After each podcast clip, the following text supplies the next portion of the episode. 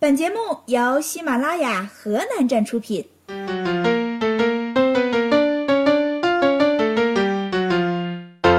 各位好，这里是哈哈脱口秀，我是小夏。前两天刚刚过完万圣节，满屏幕都是在化妆和药糖。要我说，只要心中有鬼，天天都是万圣节。说到这里呢，顺便给大家讲一个恐怖故事：双十一和黑五马上就要来了，你们的钱包准备好了吗？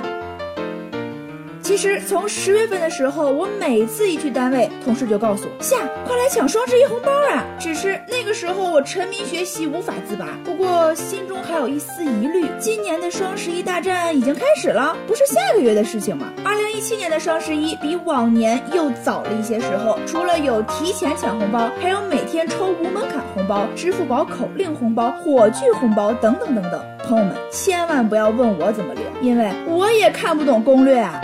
除此之外呢，预售规则还要考验我们的数学。定金翻倍，支付宝尾款时减免，使用各种叠加红包和优惠券，还有每家店自己的活动，这不还是坑爹呀！来来来，你就告诉我，最后我能买到啥？应该付多少钱？平时欺负我穷就算了，双十一又欺负我傻吗？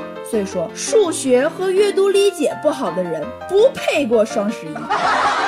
十月二十七号，河南郑州的一家医药公司为了喜迎天猫双十一的全球狂欢，安慰单身员工，提前给单身员工发放了前十个月的年终奖，但只给单身员工提前发，已婚的呢还是到年底发。最后，二十多个单身员工瓜分了将近四十万的现金。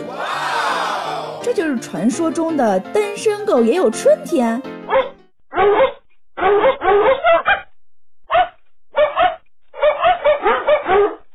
中一名女孩还说了：“以前都是被别人虐，这次我应该庆幸自己还单身。天猫双十一可以开心的买买买了。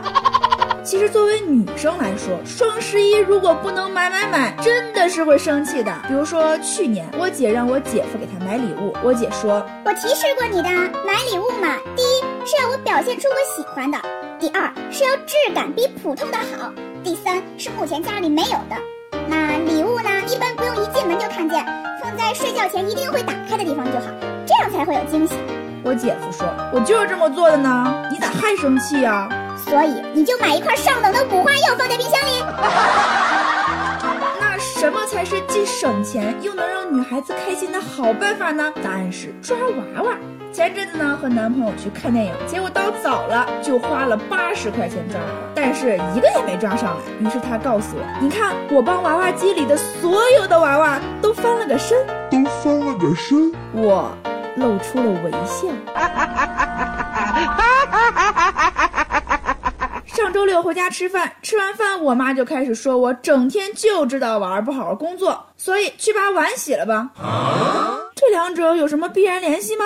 没办法，谁让我是她乖巧可爱的女儿呢？我缓缓起身去洗碗，只听我妈在身后喊道：“把碗洗干净以后，顺便擦料理台、刷锅、锅铲、砧板，整理刀具，擦掉燃气灶上的水油，擦水油烟机的外壳，倒掉厨房垃圾，顺便再拖一下厨房的地板。”妈，你知不知道用来洗碗的这些时间，严重的耽误了我的创作和当一个作家的梦想。嘿，因为呢，网络文学现在十分流行。而作家的收入也水涨船高。一位西安的九零后毕业生，边上班边写网络小说，现在已经月赚三十到五十万元了。